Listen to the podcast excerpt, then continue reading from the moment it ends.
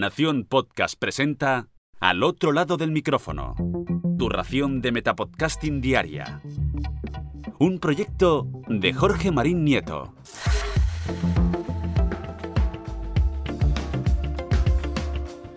Hola, mi nombre es Jorge Marín y esto es Al otro lado del micrófono. Después del episodio tan técnico de ayer, gracias a la colaboración de Seidon McFly, hoy os traigo un capítulo también dedicado a los podcasters, también dedicado a aquellos que les gusta cacharrear, aunque quizás no tanto como lo del feed de ayer, ya que esto va un poquito más enfocado a aquellos que tengáis un podcast y que tengáis una web que lo complemente, o viceversa, ya me entendéis.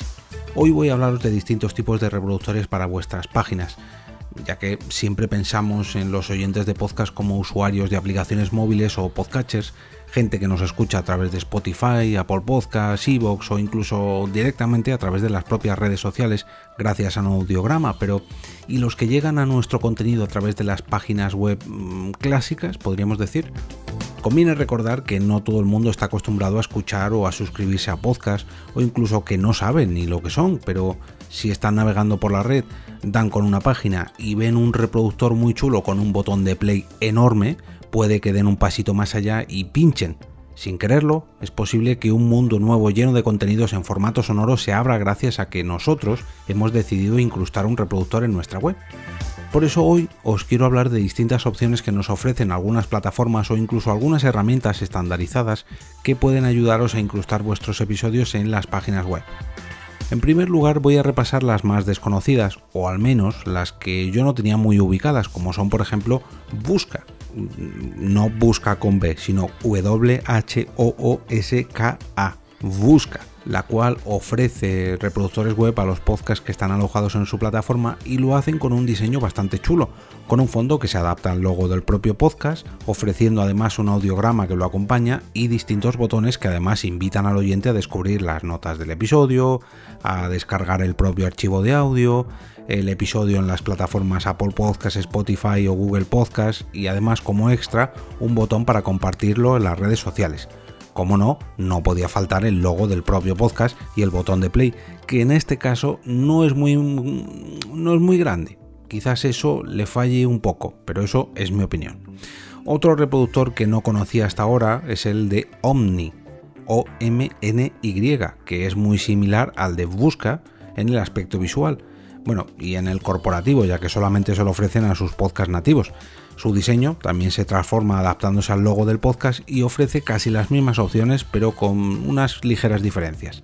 El botón de play es del mismo tamaño y sus botones para ampliar la información o para descubrir otras plataformas del podcast se engloban en dos botones el de las notas del episodio, el cual hace que el reproductor se transforme o evolucione para mostrar esa información extra, y el de más plataformas que al pulsarlo muestra enlaces a Spotify, Apple Podcasts, Google Podcasts, TuneIn, Stitcher y al propio feed del programa.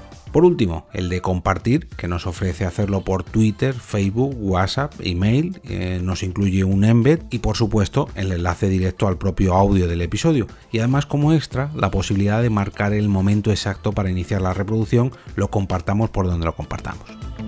Vamos con el reproductor de Blueberry que también se ofrece para los podcasts que están alojados allí, que quizás tiene un aspecto un tanto más simple, englobando todas sus opciones en cuatro botones en la parte inferior, un poquito más sosos en mi opinión, ya que son algo básicos en cuanto a colores y demás, pero que incluye algo que no hacían los anteriores, la posibilidad de aumentar o reducir la velocidad de reproducción, algo que yo personalmente no utilizo, pero oye, ahí está. En la misma línea se encuentra el reproductor de Libsyn, así un poquito más sobrio, un poquito más simple, algo más eh, cuadriculado, con las mismas opciones de compartir, suscribir, embeber o descargar, pero sin la modificación de velocidad.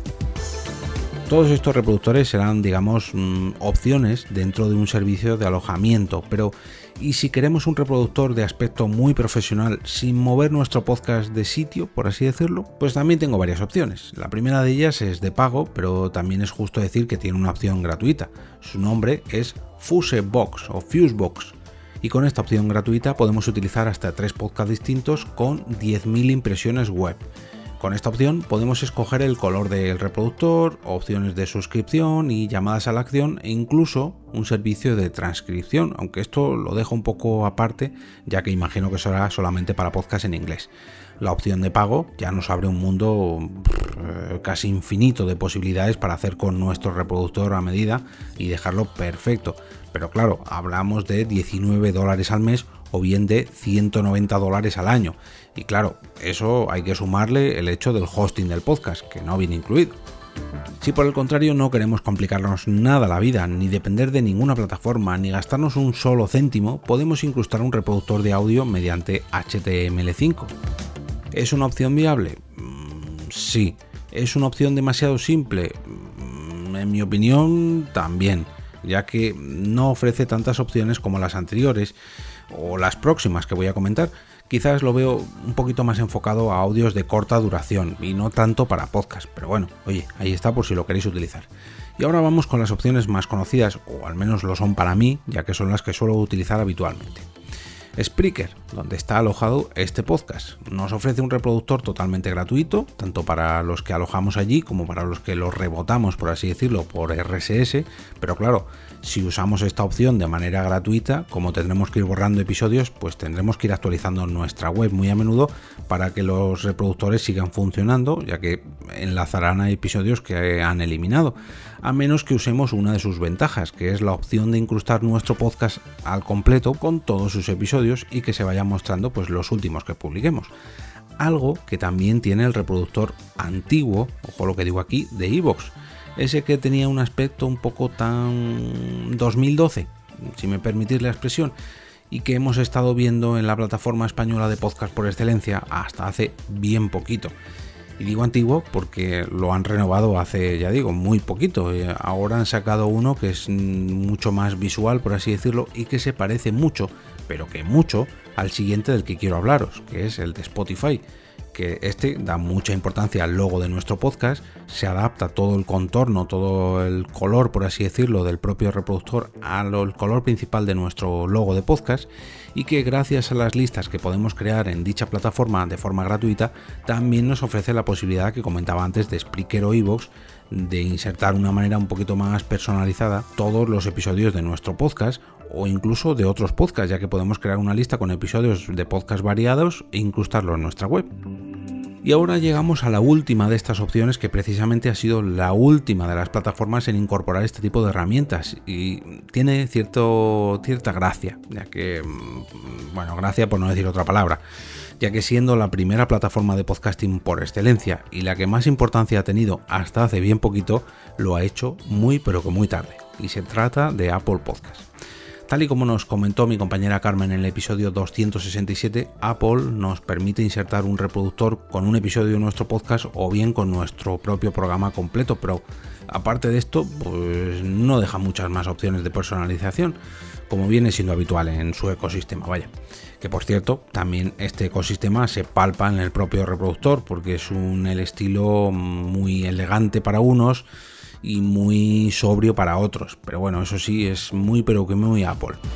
Aparte de estos reproductores hay un montón más, pero muchos, muchos, muchos más. Y como no tengo tiempo infinito en este episodio, tampoco quiero que se haga muy largo, os voy a dejar un enlace a un post de Podcast Insight donde alargan esta lista con 24 diferentes y además hacen una pequeña comparativa. Así que podréis encontrarlo en las notas del episodio. Y por cierto, si no queréis perderos ningún episodio o ninguno de los enlaces a noticias, recomendaciones, eventos, curiosidades o herramientas como la de hoy, por ejemplo, que traigo en este podcast diariamente, os invito a uniros al canal de Telegram. Para entrar, solamente debéis escribir t.me barra al otro lado del micrófono en vuestro navegador y pasaréis a formar parte de esta gran familia. Si todavía tenéis ganas de más, lo que podéis hacer es seguirme en Twitter, donde diariamente escribo sobre podcast y lógicamente sobre podcasting a través de mi usuario que es arroba eove con v. Y ahora me despido y como cada día regreso a ese sitio donde estáis vosotros ahora mismo, al otro lado del micrófono.